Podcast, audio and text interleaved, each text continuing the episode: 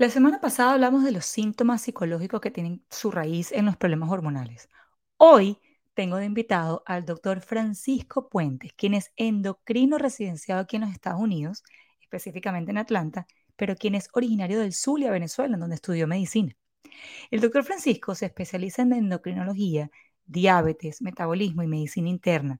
Así que es por eso que me lo traigo de invitado para que nos aclare ciertas condiciones que vemos cada vez más en las mujeres. Hipotiroidismo, problemas de manejo del azúcar y mucho más. Disfrútalo. Mira que este es el último de este mes de mayo que se lo dedicamos a la mamá. Así que démosle la bienvenida al doctor Francisco Puentes. Bienvenida, mamá. Yo sé que estás aquí porque a pesar de que tu médico te dijo que no hay relación entre la dieta y el autismo, Tú te hueles que la nutrición sí es una pieza importante, no solo para su desarrollo, sino para mejorar sus síntomas. Tú sabes que puedes hacer aún más por tu hijo especial. Yo sé, mamá, que tú sabes que el hecho de que tengan constipación, no duerman bien, no es normal. Así como que no coman o sean piquis y que lloren sin razón aparente, a pesar de que la gente a tu alrededor lo ha normalizado. Yo me imagino las miles de dietas que has leído y puedo suponer tu frustración al no saber por dónde empezar. Tú sabes que hay algo que tienes que cambiar en tu casa, además de las terapias, te lo dice tu corazón de madre. Tú estás aquí porque quieres saber la verdad acerca de la dieta y los niños especiales. Quieres saber cómo poder ayudar más a tu hijo en casa. Quieres tener razones válidas para tumbar las excusas que hasta ahora, es decir, hoy, te han mantenido alejada de buscar mucho más. Buen día y mucho gusto.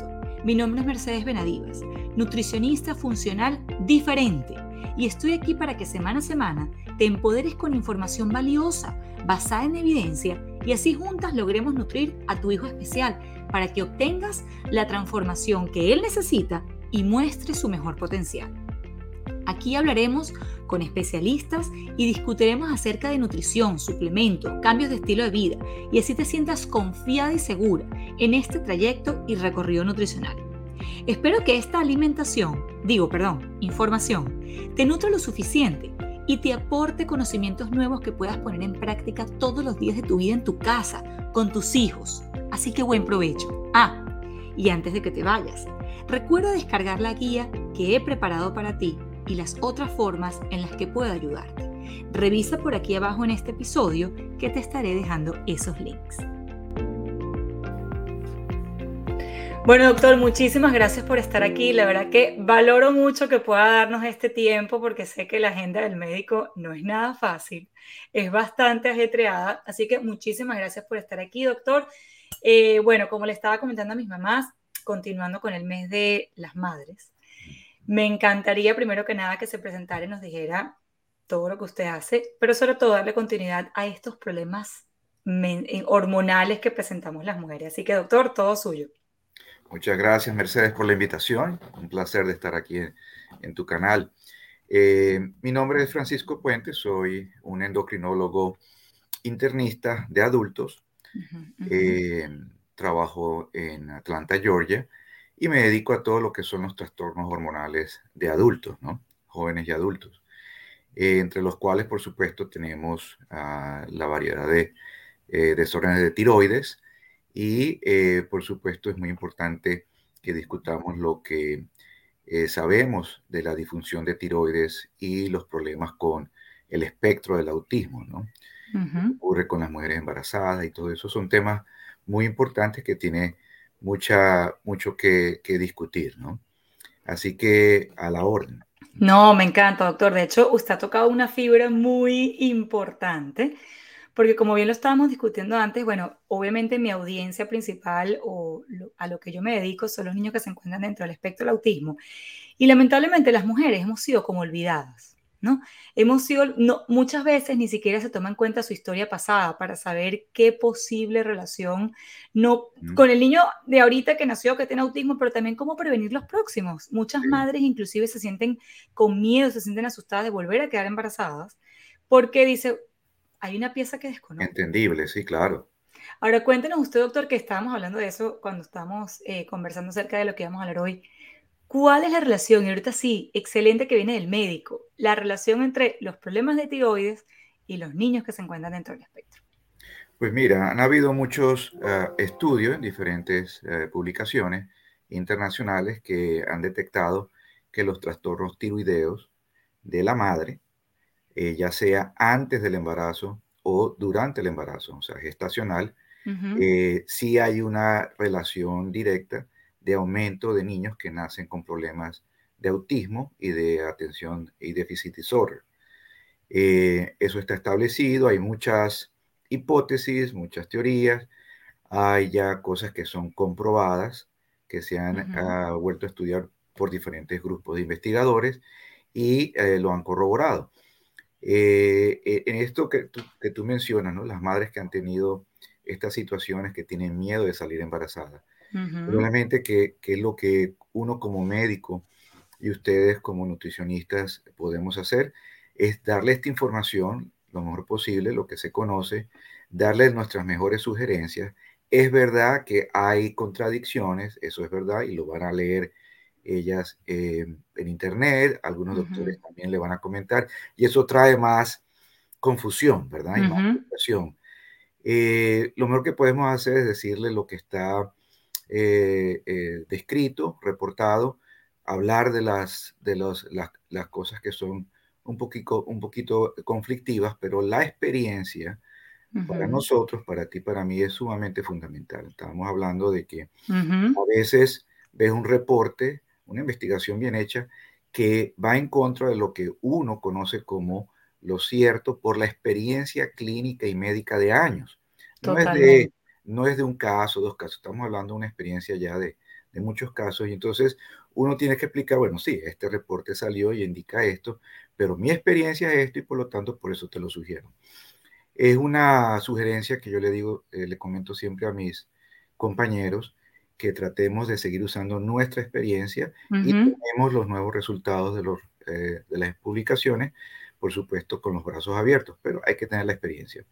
Totalmente de estas alteraciones de tiroides, por supuesto, es la, el hipotiroidismo, que eh, para explicarlo bien simple, es sencillamente un déficit de la producción de hormona tiroidea, que sería la T4 o la, y la T3. Y, y, eso está pasando en muchos casos de mujeres embarazadas sin que ellas inclusive lo sepan. ¿Por qué? Porque muchas veces la paciente, primero, queda embarazada sin saberlo, o sea, sin, sin haberlo programado y entonces no se ha hecho un chequeo previo con un doctor porque, bueno, fue algo sorpresivo, pero muchas veces no tiene síntomas. le hacen ir al doctor y comentarle el síntoma al doctor para que el doctor eh, eh, ordene los estudios. Entonces, hay muchísimo de eso para, para conversar en el mundo médico. ¿De qué debemos hacer entonces? La, la Asociación Americana de Obstetricia no recomienda el chequeo de, tiroides previo al embarazo. Y yo estoy en desacuerdo, yo pienso yo que también. son estudios muy fáciles de hacer, universalmente en todas partes los hacen, son económicos, no son caros. Sí, es verdad. Y, y en realidad ahora tenemos, eh, por ejemplo, la TSH o la hormona estimulante tiroides, tiene una, hay generación ah, de segunda y tercera generación en los laboratorios que es de muy buena calidad. Entonces yo no veo una excusa el por qué no hacerlo, ¿no? y eh, eso de hecho forma, creo que forma parte de lo que es la prevención. Claro, claro, y sobre todo viendo todas e, e, e, estas publicaciones, ¿por qué no hacerlo? Entonces yo estoy a favor de, de que toda mujer que piense que va a buscar embarazo, eh, por ejemplo, muchas pacientes me dicen, doctor, em, voy a buscar embarazo este año, quiero que me chequee. No tiene que ser inmediatamente que salga embarazada, puede ser ya que esté programando un embarazo coméntelo a su doctor y pídale que le haga chequeo de tiroides. Nosotros los especialistas estamos a la orden para cualquier situación donde haya alguna duda o si los pacientes prefieren venir directamente con nosotros. Que nosotros como endocrinólogos somos los especialistas. Eso es lo que. Eso es lo que le voy a preguntar, doctor. Aquí en Estados Unidos, porque usted sabe que en nuestros países la cosa es un poco más sencilla, sí. pero aquí en nuestros países, en, en Estados Unidos, ¿a dónde debería acudir la mujer? a su médico primario, a su ginecólogo o ir directamente a un endocrinólogo sin necesidad de tener la referencia o el referido. Correcto. Cuando el paciente no está embarazado, normalmente su médico primario es la primera conexión médica que el paciente eh, debería tener. Y yo pienso que la mayoría de ellos aceptarían hacer algo que tiene mucha lógica. Pero es verdad que algunos médicos primarios, algunos doctores no consideran esto porque siguen la recomendación de la asociación. Entonces el paciente puede directamente buscarnos a nosotros y nosotros con mucho gusto lo haremos. Okay, la mayoría de muchos eh, seguros médicos en Estados Unidos no necesitan una referencia del primary care para que nos vayan a ver. Eh, entonces, por esa parte se facilitaría eso. Pero indudablemente que sí, la primera conexión sería con su eh, médico, primario. Médico general o, como se dice aquí, primary care doctor. Doctor, y cuéntenos de esos síntomas, porque cuando no hay síntomas la cosa se complica más. Pero ¿qué pasa cuando hay síntomas? ¿Cuáles son los síntomas que la mujer debe prestar la atención antes de inclusive pretender quedar embarazada? Yo siempre le he dicho, yo no sé si usted me ha escuchado, pero hay un, yo tengo un sueño, ¿no? Y mi sueño es crear una clínica integral. Mi clínica integral debería estar el ginecólogo. No, no sabía este link con el endocrino, pero el ginecólogo, hoy en día entiendo y estoy completamente de acuerdo que el endocrino debería estar allí, el pediatra y la nutricionista. ¿Por qué? Porque yo siento que la mujer viene hoy en día con tantos síntomas, con tantas condiciones que no son atendidas, quedan embarazadas con mucha ilusión y pasan nueve meses con un signo de interrogación encima ese nene nace de una mamá que tiene asteriscos pero que no conocemos. Y entonces aquí empieza la historia. Entonces yo siempre he dicho que la mujer debería entrar a esta clínica donde esté el endocrino que puede atender toda su parte endocrinológica, poder descartar este tipo de cosas, porque además el endocrino tiene la potestad de saber qué tipo de exámenes extras o específicos hacer en esta mujer que lo atienda el ginecólogo porque esa es su área, que se le dé todo el cuidado, el entrenamiento y la educación nutricional a esta mujer embarazada, para que luego este bebé que nace con la mujer que tiene un, dos, tres condiciones, cuatro, cinco, tres diagnósticos, pueda pasar a un pediatra que trate a este niño de una manera diferente, que este niño también tenga la, la educación en relación a todo lo que tiene que ver con la introducción de alimentos sólidos de una manera distinta, para que podamos cambiar el curso de las cosas que estamos viendo. Esa debería ser la historia. Eso es muy buena idea, un buen punto. Y, y especialmente eh, algo que puedo mencionar es que en embarazadas, en embarazo, la, la, lo que representan los resultados de ciertas hormonas tiroideas cambian un poco. No es exactamente igual eh, la, eh, la, explicación de qué significa este resultado cuando está embarazada que cuando no está embarazada. Entonces, sí hay que tener experiencia de tratar trastornos tiroideos en embarazo, es diferente. en, embarazo, por ejemplo, una persona que eh, sea hipotiroidea y que esté tomando hormona tiroidea, reemplazo hormonal de tiroides, eh, yo la veo cada mes porque usualmente los valores, la cantidad de dosis que el paciente necesita va a ir cambiando. Cada trimestre va a ser diferente. ¿Cómo debe estar eh, o qué resultado o nivel de hormona estimulante de tiroides nosotros queremos, cambia, depende del semestre. Entonces, eh, es, es, no es igual que cuando el paciente no está embarazado. Entonces, eh, sí, aquí considero que las pacientes deben ver a un especialista porque manejamos de esa, una manera más eh, detallista estos casos, ¿no? Completamente de acuerdo con usted. Ahora, ¿cuáles son esos síntomas, doctor? O los síntomas, pues, muy importante. Yo me distraigo. Eh, cuando hay síntomas, el más frecuente que el paciente va, va a decir, va, va, a comentar, va a ser la fatiga. El paciente empieza a presentar fatiga, eh, muy frecuente y eh, odiado por las damas, ganancia de peso, empiezan a ganar peso. Totalmente odiado. Totalmente caída del cabello, caída del cabello, piel seca, constipación o empeoramiento de la constipación eh, aumenta el colesterol también cuando tienes hipotiroidismo, ¿no?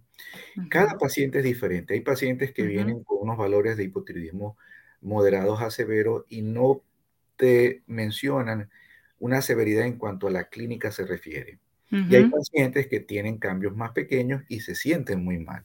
Entonces no podemos guiarnos en, solamente eh, que el paciente piense, no me siento tan mal, debo estar bien. No puede ser que no se siente tan mal, pero sí tenga los valores ya alterados. Entonces, eh, es bueno que ellas reconozcan que algo diferente está pasando, se sienten de una manera diferente y buscar ayuda médica. Eh, en este sentido, el, el, médico general o el, especialista pueden hacerlo. Una vez que están embarazadas, indudablemente que el, el, ginecólogo pasa a ser el director de los médicos que vamos a estar ayudando al paciente y eh, debe estar, por supuesto, envuelto. En mi experiencia, los ginecólogos siempre nos permiten que nosotros seamos los que llevamos claro. la, la, conducción del trastorno tiroideo en embarazo. Claro. Y cuénteme algo, doctor, si estamos viendo muchísimo más hipotiroidismo hoy en día que antes. Entiendo de este lado, y usted me va a corregir, tenemos dos tipos de hipotiroidismo. El hipotiroidismo, por decirlo regular, y el hipotiroidismo por eh, Hashimoto. Ok. Cuénteme un poquito acerca de los dos. ¿Cómo poderlo hay, discriminar? Hay causas o trastornos que producen eh, problemas de hipotiroidismo. ¿no? Principalmente que está el, el, hipotiroidismo crónico, más común es el autoinmune por el cuerpo que se llama el Hashimoto o el, TPO, eh, Tyroperoxidase Antibody, que entonces produce un daño en la glándula a través de un cierto tiempo y el paciente empieza a tener deficiencia de producción de la hormona T4 y T3. Now, es importante también recordar que no todos los pacientes que tienen este anticuerpo en su sangre, cuando se detecta, van a desarrollar hipotiroidismo clínico. Correcto. Muchas veces la glándula, cuando tú haces el ultrasonido, tú ves el daño en el parénquima, en el tejido, pero el paciente todavía está produciendo cantidades normales de T4 y T3. ¿Qué le digo yo a esos pacientes? Y hay un dato importante para aquellas damas que van a buscar embarazo y tiene esta situación. Tienen Hashimoto, pero su doctor le dijo, tu producción está bien. ¿Qué les digo yo? Que en el caso de ellas lo que vamos a hacer es que vamos a vigilar los niveles de tiroides más frecuentes que si no tuvieran Hashimoto. Correcto. no sabemos si ellas en algún momento y no sabemos en qué tiempo esa glándula va a empezar a, empezar a presentar deficiencia. Y es mejor hacerlo más frecuente que no, algo muy sencillo. Y por supuesto en embarazo, ¿no? Eh, estar, como lo digo yo, yo por lo menos lo hago cada mes, mis pacientes me van a ver cada mes, hago el chequeo y voy haciendo los cálculos de cuánto yo, si ya tiene hipotiroidismo, ya está en tratamiento, cuánto yo voy a subir o no la dosis del medicamento. Eso es algo que debemos hacer con mucho cuidado, tampoco queremos llevar el muy alto porque no sería bueno para el embarazo, hay que hacerlo con mucho cuidado. Claro, obvio.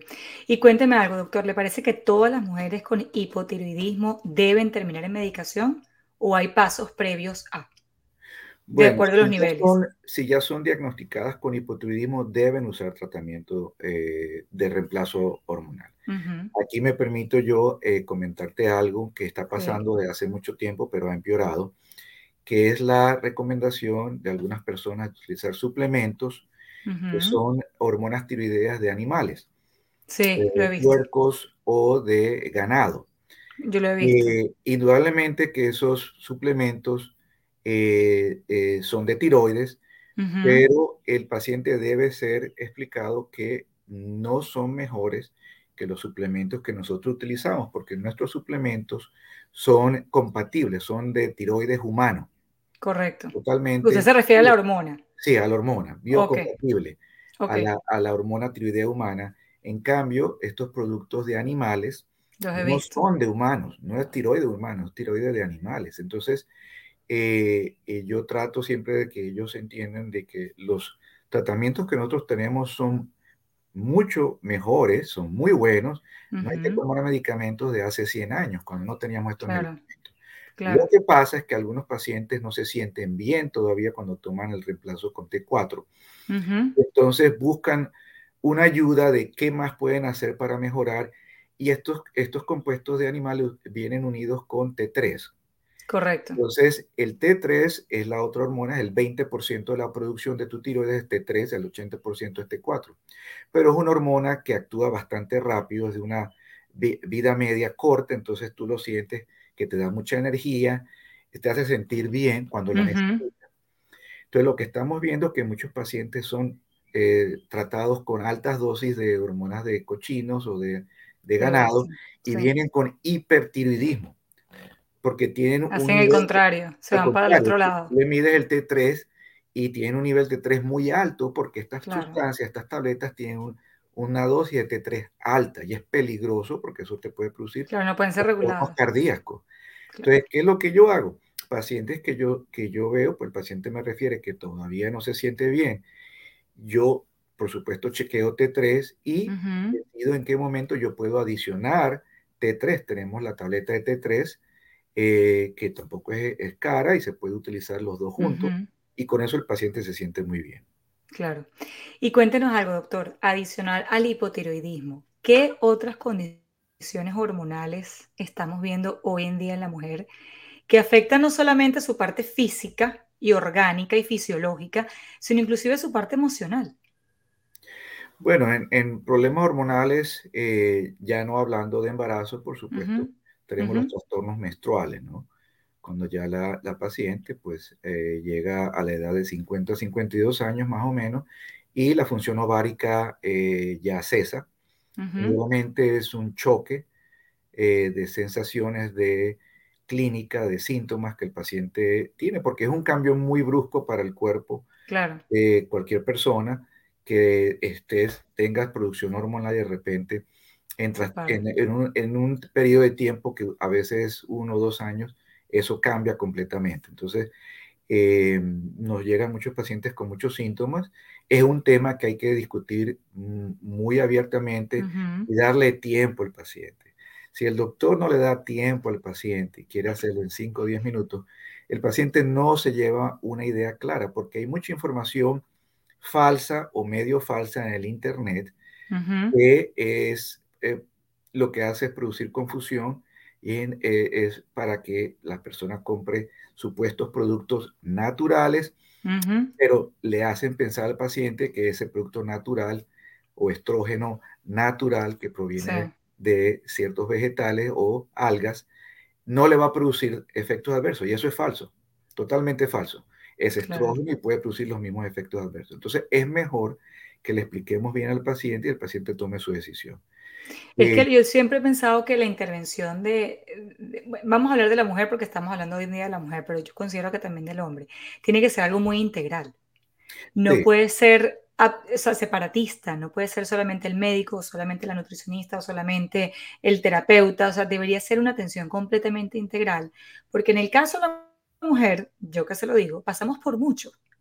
Y muchas veces no somos realmente escuchadas cuando vamos al médico, cuando no vamos al... Y entonces por eso es que caen muchas mujeres en, en, en, estas ramas eh, misteriosas de la salud, que lo hemos discutido ampliamente, y es precisamente, eso es un grito de no me están escuchando, es un grito de yo tengo que hacer algo por es mí. Una, es una frustración Correcto. que eh, tiene el paciente porque eso está pasando, indudablemente. No se le está dando el tiempo adecuado a un paciente para explicarle su caso.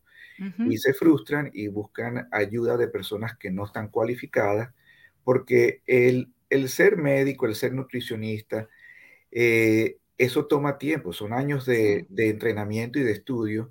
Y una persona que hace un curso de tres meses o de seis meses por internet, eh, empieza a tener marketing diciendo a los pacientes que ellos lo hacen de otra manera y que es mejor, y eso no es verdad, ¿no? Mm. Eh, entonces, sí, el, darle el tiempo al paciente y explicarle lo mejor es lo que uno debería tratar de hacer, eso es lo que siempre tenemos que hacer. Eh, la parte de nutrición es imprescindible para que todo paciente se sienta bien. Yo siempre le hago mucho énfasis a los pacientes en las cosas básicas para que ellos Nutrición y ejercicio. Correcto. Y cambio de estilo de vida. Cambio de estilo El estrés, el sueño, el, poder hacer cosas que a uno le gusten. No fumar, eh, Exacto. tener cuidado con la ingesta de alcohol y esas cosas, ¿no? Y aunque usted no lo cree, doctor, y aquí lo voy a interrumpir un segundito, porque aunque parezcan cosas como sencillas, es que hay que comer bien. ¿Qué es bien? A veces lo que es bien para usted no es bien para mí. Correcto. Es hacer ejercicio, es irte a la caminadora y chatear mientras está la máquina corriendo ¿O es realmente a veces preferible hacer 15 minutos pero bien hechos? ¿Necesito hacer ejercicio hasta que se me salga la lengua? ¿O alguien, por ejemplo, que tenga hipotiroidismo no debería tener esa cantidad de ejercicio tan, tan fuerte o tan severa porque vas a agotar inclusive mucho más tu glándula tiroides? Entonces, ese tipo de cosas, aunque parecen muy sencillas, el paciente no recibe intervención. Buen punto. Eh, ese es un buen punto porque en verdad, especialmente en Estados Unidos, muchos pacientes, es mi experiencia con ellos, eh, eh, no saben qué es comer bien. En realidad, toda su vida ellos han estado acostumbrados a comer de cierta manera y no saben que no están haciendo lo correcto eh, o no le toman tanta importancia a, lo que debería ser. Y luego con el ejercicio, la mayoría de mis pacientes cuando empiezo a hablar de eso, ellos me dicen que ellos hacen ejercicio. Claro. ya como yo sé que en realidad no, no es así, digo, bueno, dime qué es lo que hace. ¿Qué hace? Y entonces cuando me dicen, yo paseo el perrito. Ah. Yo camino en mi casa, yo camino en mi oficina, yo le digo, eso ser activo. Exacto. No para el perrito, pero eso no es de verdad el ejercicio que tú necesitas para lograr lo que estamos hablando. Ya sea manejo de tiroides, manejo de, de obesidad, etcétera, etcétera, ¿no? Total. Entonces, eh, volvemos a la parte, como dices tú, de integral eh, para embarazadas y no embarazadas. Como te decía, hay mucha información de los problemas de, tiroides en embarazo y de autismo. Eh, han habido tantos estudios que te reportan los ah, contaminantes químicos que se han demostrado que trastornan la producción de tiroides en el bebé, en el feto, y eso está eh, demostrado, se ha reportado pues el incremento de incidencia de niños con autismo. de eh, hecho, doctor, también hay mucha em, ignorancia en el tema. Sí hay, sí es verdad. Muchísima. Muchísimos médicos con los que usted habla desmienten completamente la relación entre los tóxicos ambientales. Es verdad, ojo, yo siempre digo, nunca vamos a estar toxic free. Eso es imposible. Vivimos en este mundo, no vivimos en Heidi la pradera, es imposible. Pero sí podemos trabajar en pro de disminuir esa exposición. Hoy en día la mujer está atacada, completamente atacada por, la, por, todos lados. Y hablamos de la mujer porque hoy estamos hablando de la mujer. El hombre también tiene su parte. Pero hoy en día vemos que la mujer está completamente atacada y hay cosas tan, em, tan ligeras pero tan severas al mismo tiempo como por ejemplo es el caso de los plásticos o el caso de los perfumes o de los aromas, que inclusive eh, usted ve que en las redes te desmienten completamente que eso pueda suceder. Y muchas veces lo que mm. usted dice, la misma paciente va y busca ayuda y cuando dicen, no, vale, el perfume no tiene nada que ver, o los plásticos, o el, o el mercurio, o lo que sea, entonces realmente no terminan de atacar y hacer los cambios de estilo de vida que deberían hacer. Oh, no, eso, eso está, eso está, tiene mucho reporte.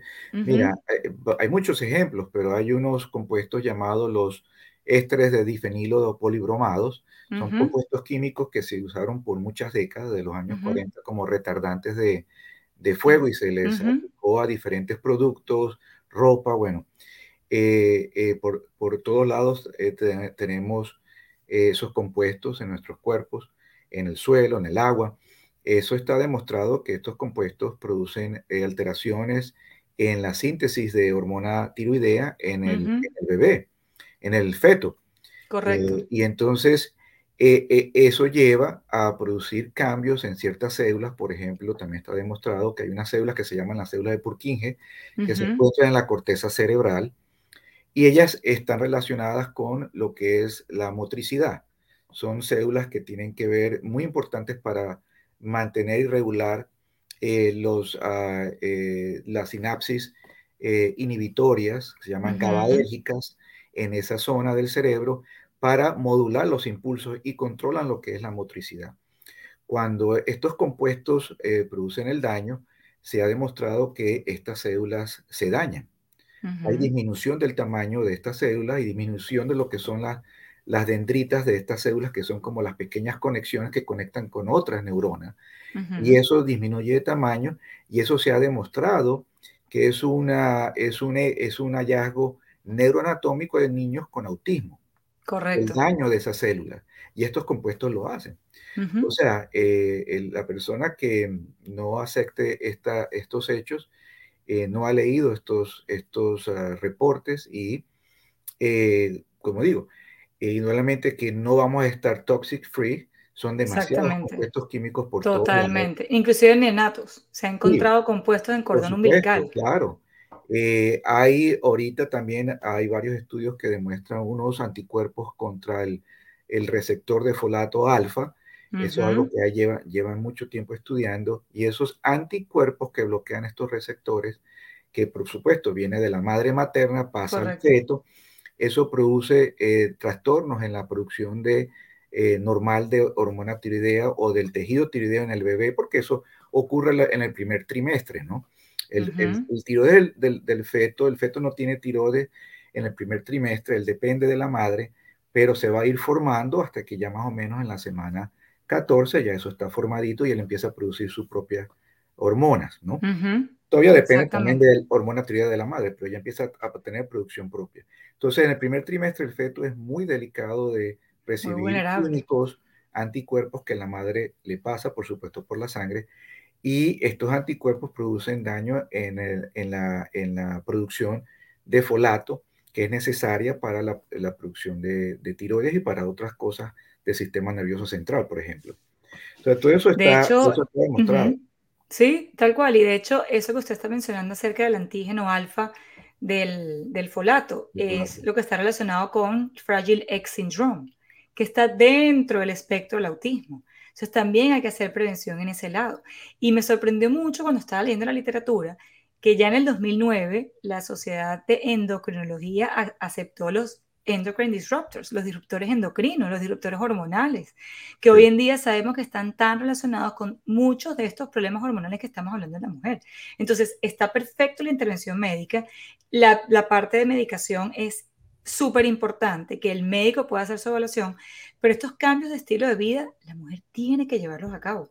Porque para mí, doctor, en mi ignorancia, yo siento que muchas de estas condiciones crónicas que estamos viendo, porque es verdad que el hipotiroidismo siempre ha existido, siempre hemos tenido glándula tiroides, por lo tanto cualquier problema en la tiroides siempre ha existido, pero los números tan skyrockets que estamos viendo ahorita, tiene que haber otra explicación. Tiene que haber otra. Como decimos, estos químicos, eh, el perclorato es otro que tú y yo estábamos comentando, que se sabe de hace tiempo que el perclorato produce trastornos en la producción de hormona tiroidea. Sí, y eso, el perclorato se encuentra en cantidades que no son sanas en muchas partes de Estados Unidos, en la mayoría de los estados. El agua tiene cantidades de perclorato que el EPA, la Agencia de Protección del Ambiente, considera que eh, son, eh, los niveles normales son más altos, pero nosotros sabemos que no, que, que, que esos niveles... inclusive en mínimas cantidades. Exacto. Por ejemplo, se han hecho estudios, los bebés se, le, se, se, se, acepta que no tengan más de 4 nanogramos de, de, perclorato y en leche materna han aparecido hasta 10.5. Sí, sí. Entonces, eh, ese es un disruptor de formación de tiro, de formación de hormona Totalmente. que se conoce hace mucho tiempo y lo tenemos en todas partes, en, en, diferentes regiones. Entonces, es, es, difícil, pero sabiendo todo esto, entonces, ¿qué podemos hacer nosotros? Además de que haya mejores leyes que nos protejan contra estos compuestos, eh, que yo sé que eso es difícil y toma tiempo, que nosotros entonces hagamos una mejor revisión eh, y prevención, como, como tú dices, de eh, trastornos tiroideos que podemos mejorarlos con tratamiento. Totalmente. De hecho, ahorita que estábamos mencionando sobre los percloratos, me tocó hacer un curso de agua para entender mi reporte de agua. Usted sabe que usted, el reporte de agua es público. Usted se mete en internet, pone en Google su ciudad, coma, Water Quality Report y pone el año, ¿no? Usualmente el mismo año no tienes el reporte, tienes a lo mejor del año anterior y depende mucho del presupuesto de la ciudad, qué tan eh, reciente sea tu reporte. Mi ciudad, parece que está muy bien, mi reporte más reciente fue del 2021. Mm. Pero, por ejemplo, estados como Mississippi, eh, esos estados del sur, del sur este, tienen muy, muy poco presupuesto. Entonces, a veces el último reporte de agua es del 2012, del 2007, muy, muy viejo.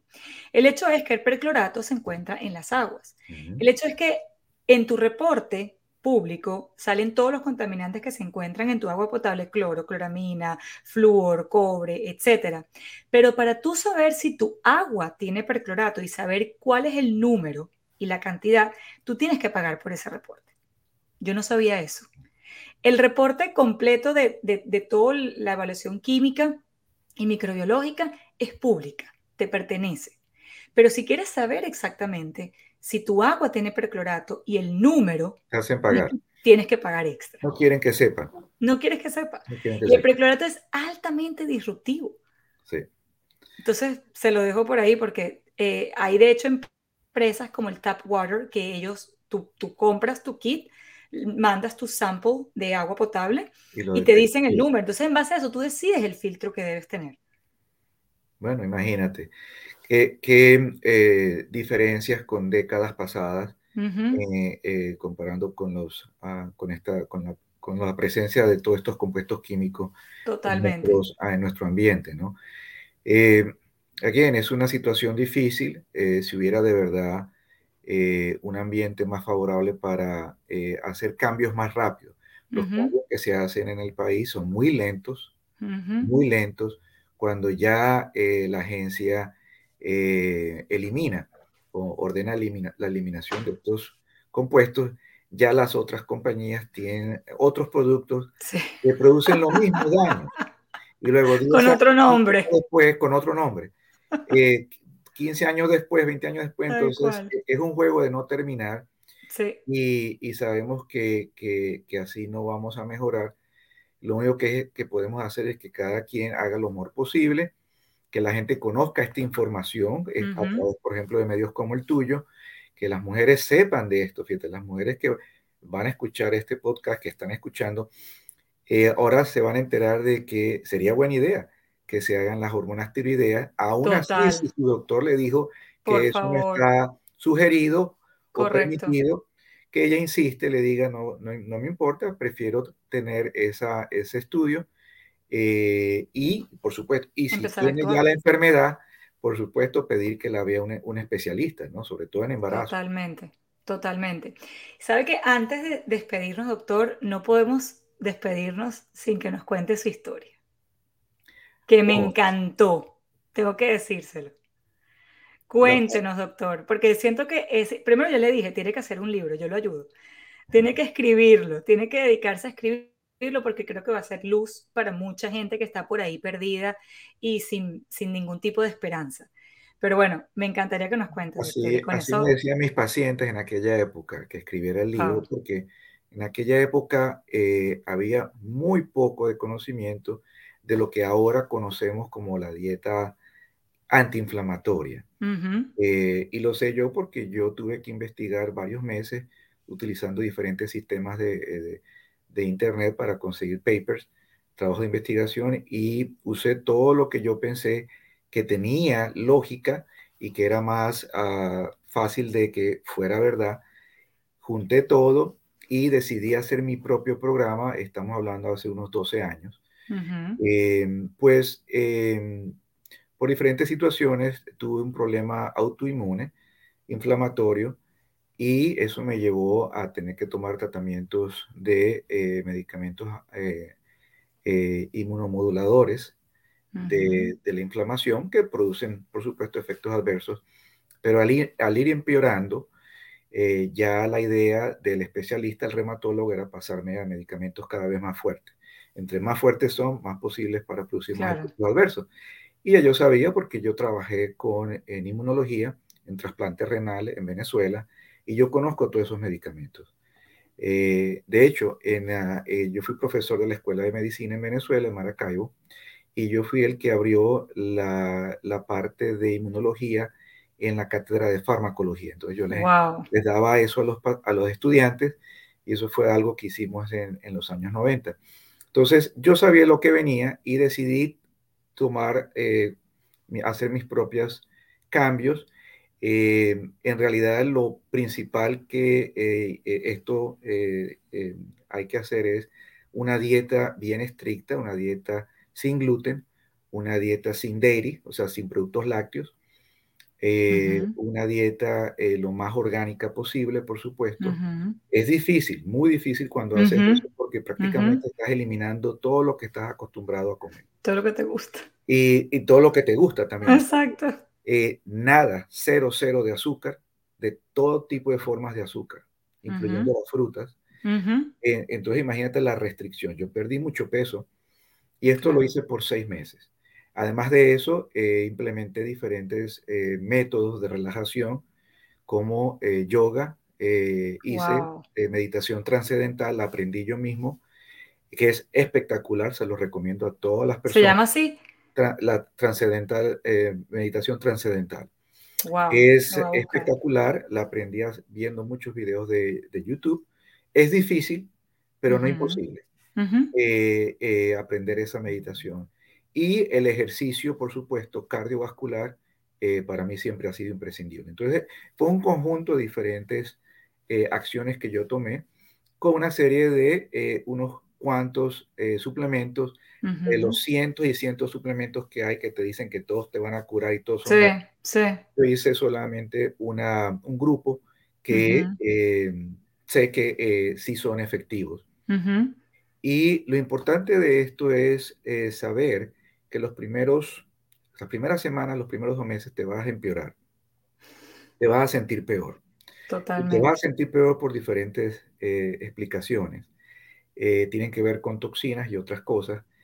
Y si no eh, toleras esos primeros dos meses, entonces pierdes todo. Claro. tienes que ser fuerte, tolerarlo, pasar esa etapa y luego vas a empezar a ver los beneficios y el, mejoramiento.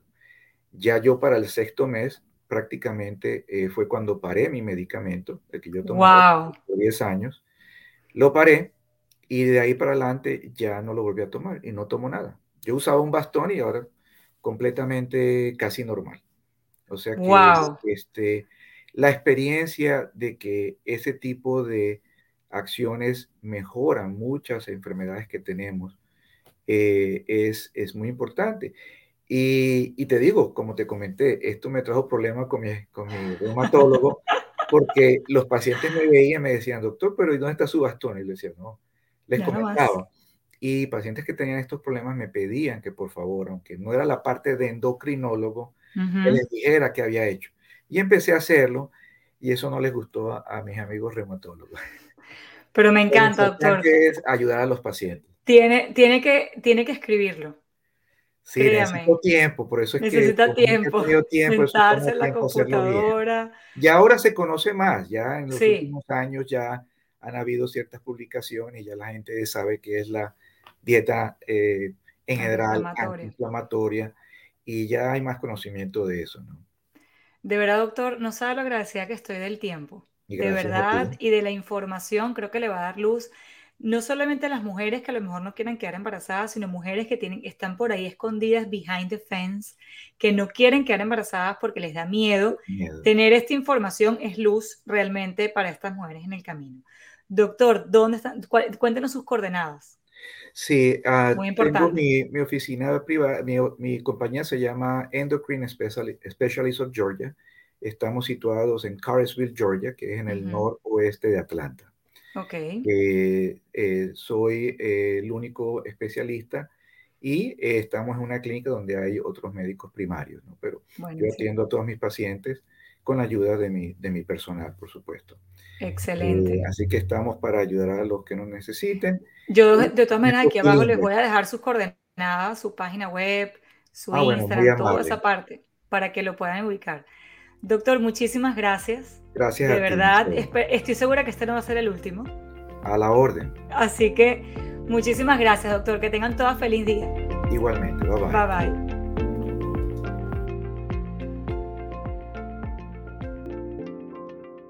Did you like my mom's podcast? So leave a comment or review, please. Thank you. And remember to subscribe.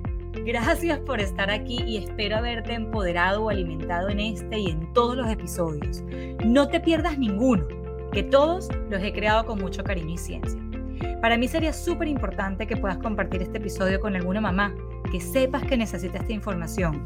Y si te tomas solo 30 segundos en dejar un comentario, será de gran ayuda no solo para mí y así saber que te gustó, sino para otras familias que aún se encuentran buscando respuestas y soluciones. Recuerda descargarte la guía que he creado para ti y revisa los enlaces que por aquí también te comparto. Mil gracias. Bye bye. Bye.